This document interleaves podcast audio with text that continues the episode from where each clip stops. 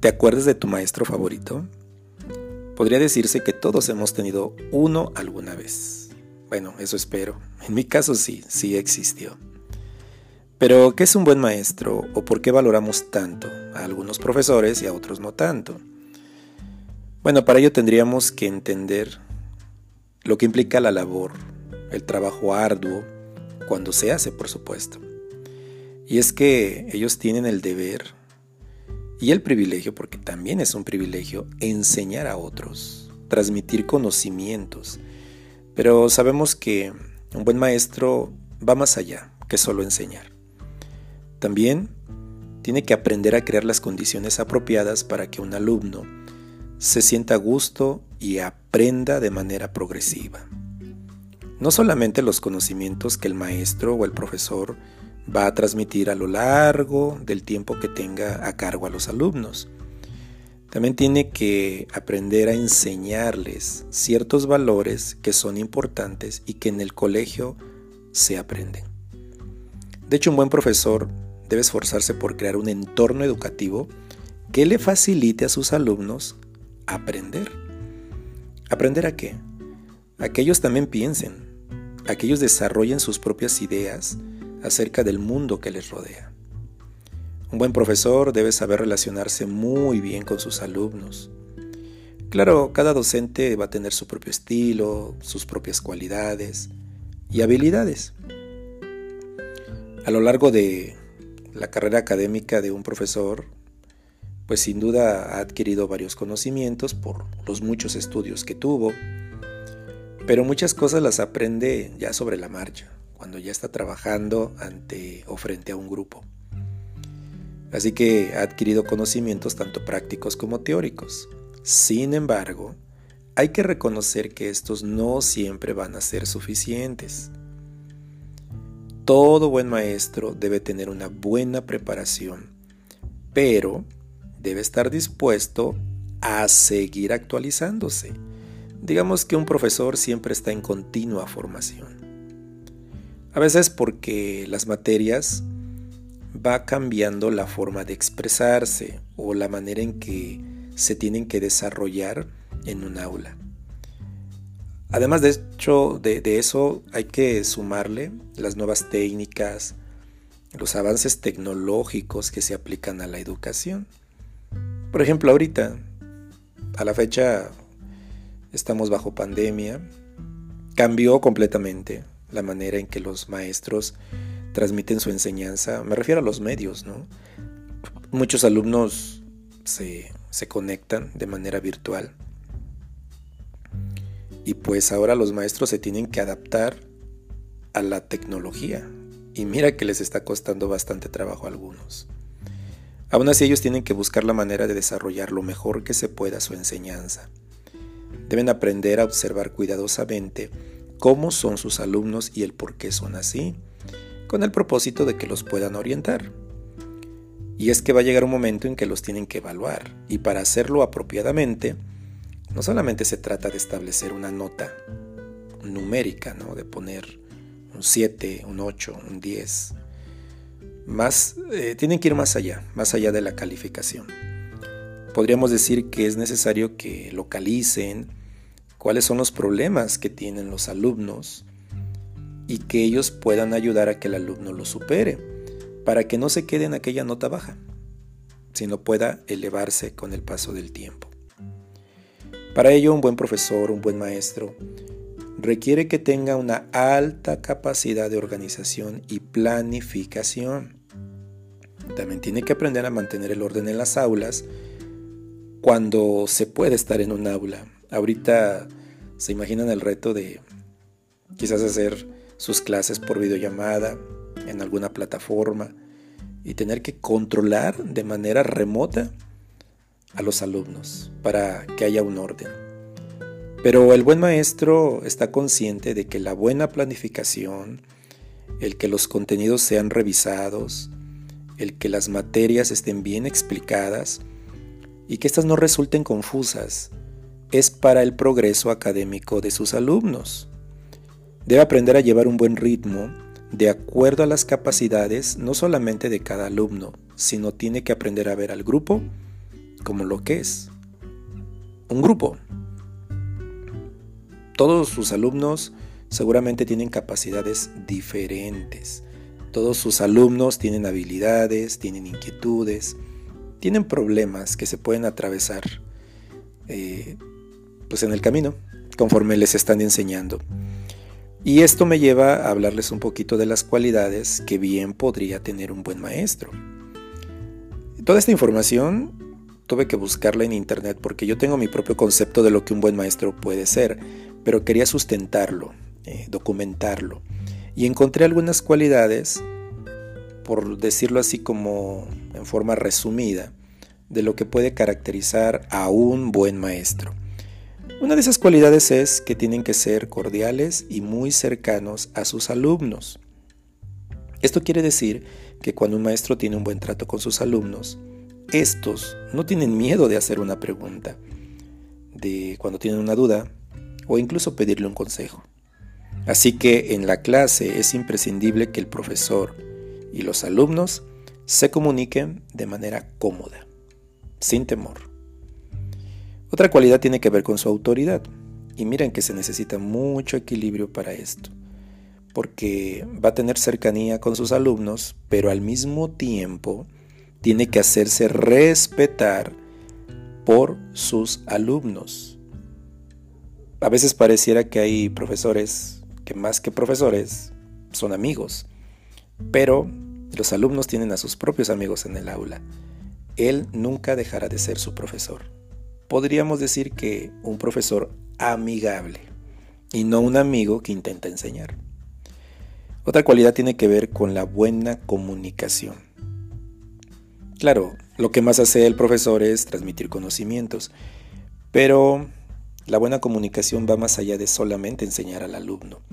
También se tiene que aprender, tiene que aprender a comunicarse con los padres de familia e incluso con otros compañeros docentes porque eso hará que haya armonía en la escuela y así un profesor, al tener buena comunicación, va a saber qué necesidades hay con sus alumnos, al platicar con los padres y el saber comunicarles de manera muy específica cuál es la situación actual de sus alumnos. Por eso un profesor debe saber transmitir, saber comunicarse, porque si hay padres que están confundidos y no saben lo que el profesor quiere, pues tampoco pueden apoyarlo. Otra cualidad, vamos a pensar en la vocación. Cuando un maestro, cuando un profesor todavía le entusiasma su trabajo, sin duda se esfuerza al máximo. El que tiene vocación está motivado a enfrentarse a cualquier reto que todos los días se le pudiera presentar. Y se va a esforzar por dar siempre lo mejor a sus alumnos sin importar si trae problemas de casa, si se siente un poco enfermo, claro, tiene derecho a descansar, pero si se presentó a clases, tiene que dar lo mejor de sí. Y eso me lleva a otra cualidad, que es la paciencia. Y es que especialmente los profesores de niños, sabemos que estos tienen ciertas necesidades, son inquietos. El docente tiene que aprender a ser abierto y adaptarse a esas necesidades, a esas inquietudes del niño, pero con buen ánimo Va a ser firme, va a ser constante con sus alumnos, pero también va a ser muy paciente porque no siempre le van a responder tal como él quisiera. ¿Y qué tal la cualidad de la humildad?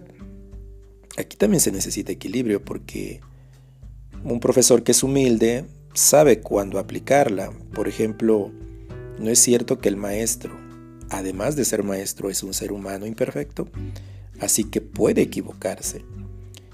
Si los alumnos se dan cuenta que el maestro reconoce abiertamente cuando se equivocó, se va a ganar la confianza de ellos. No es que vaya a quedar mal. A veces simplemente basta con decir, tienes razón alumno, esto no era así, es de este modo, y agradecerle, qué bueno que te fijaste. Me distraje y no me di cuenta. O qué tal aquellos maestros que son muy creativos. Bueno, cada quien sabe cómo plantear de manera didáctica sus enseñanzas y ayudar a los alumnos a que enfrenten los problemas de esto. Pero si él es creativo, aunque estén hablando de temas que parecen complicados o hasta aburridos para los alumnos, él puede tener la capacidad para amenizar la clase y para explicar un tema que particularmente es difícil. Por ello es importante que el profesor vea formas de que sea entretenida la clase.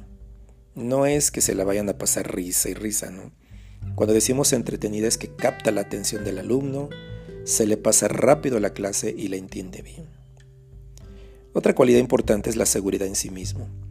Y es que un profesor cuando ejerce su trabajo, y los demás lo observan, los niños se dan cuenta. Así que el docente debe mostrarse completamente seguro de lo que está diciendo. Esto es porque un profesor así inspira confianza y tranquilidad a los alumnos. Un profesor que se ve inseguro, que tartamudea de nervios de qué es lo que sigue, hacia dónde voy, ya me perdí, pues no se gana el respeto de los alumnos, piensan, eh, el profesor no sabe nada. Y entonces empiezan a abusar de él, ¿no? O hasta hablar mal de él, incluso con sus padres. También un buen profesor debe tener buena capacidad para efectuar todo tipo de trabajo dentro del aula. Estamos hablando de que el profesor nunca debería cerrarse a decir, es que no puedo, es que esto está muy difícil, ¿cómo lo voy a desarrollar? debe siempre buscar la mejor manera de hacer que sus clases sean mucho mejores que las anteriores. Y pues para ello va a requerir que invierta mucho tiempo, mucho esfuerzo, volver a capacitarse, actualizarse, estar dispuesto a ir a seminarios, leer, juntas de trabajo. Pero eso ayudará en su crecimiento también, porque un profesor nunca deja de aprender. Así que un buen profesor no debería de creer que solo está para enseñar, él también está para aprender. Y por último quisiera mencionar la cualidad de la responsabilidad. ¿Qué tan importante es ser responsable? Bueno, para cualquier persona debería de ser importante, ¿no? Cualquiera de nosotros, sea que nos dediquemos a la docencia o no, pues sabemos que la responsabilidad hace que alguien tenga buena reputación y sea confiable pero en el caso de un profesor, mucho más aún. Sobre todo cuando trabajan con niños o con jóvenes que a veces son inconformes o un poco rebeldes. Y un buen profesor sabemos que es responsable de estos alumnos durante las horas que está laborando. Así que además de enseñar, tiene que vigilar, tiene que ayudar a los alumnos a no meterse en problemas, a evitar peligros, porque los niños, los jóvenes, tienen que llegar sanos y salvos a su hogar. Bueno, en definitiva podríamos decir que un buen profesor es aquel que con el paso de los años todavía lo recordamos. No se nos olvida que estuvo allí.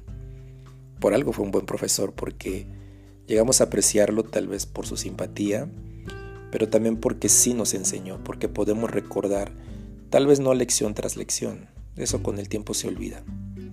Pero en la práctica nos damos cuenta que muchas cosas que hoy efectuamos son el beneficio de una buena enseñanza.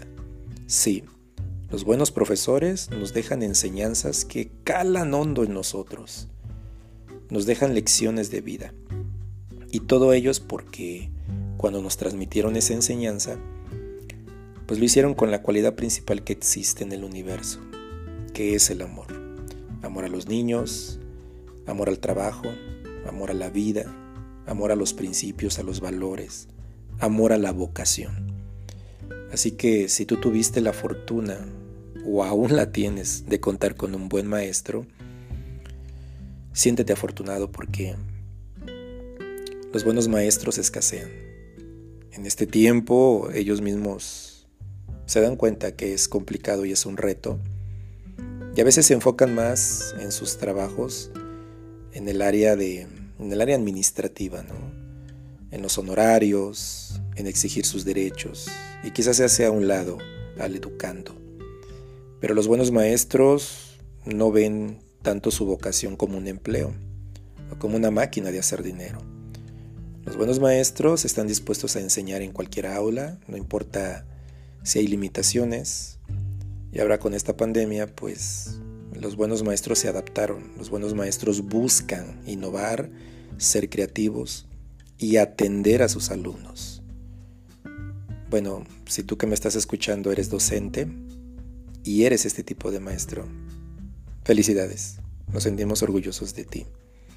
Y si tú eres alumno y tienes buenos maestros, valóralos, ayúdalos a que su trabajo sea más fácil, a que su trabajo siga siendo disfrutable.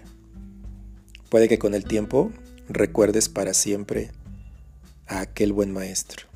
Sí, a tu profesor favorito.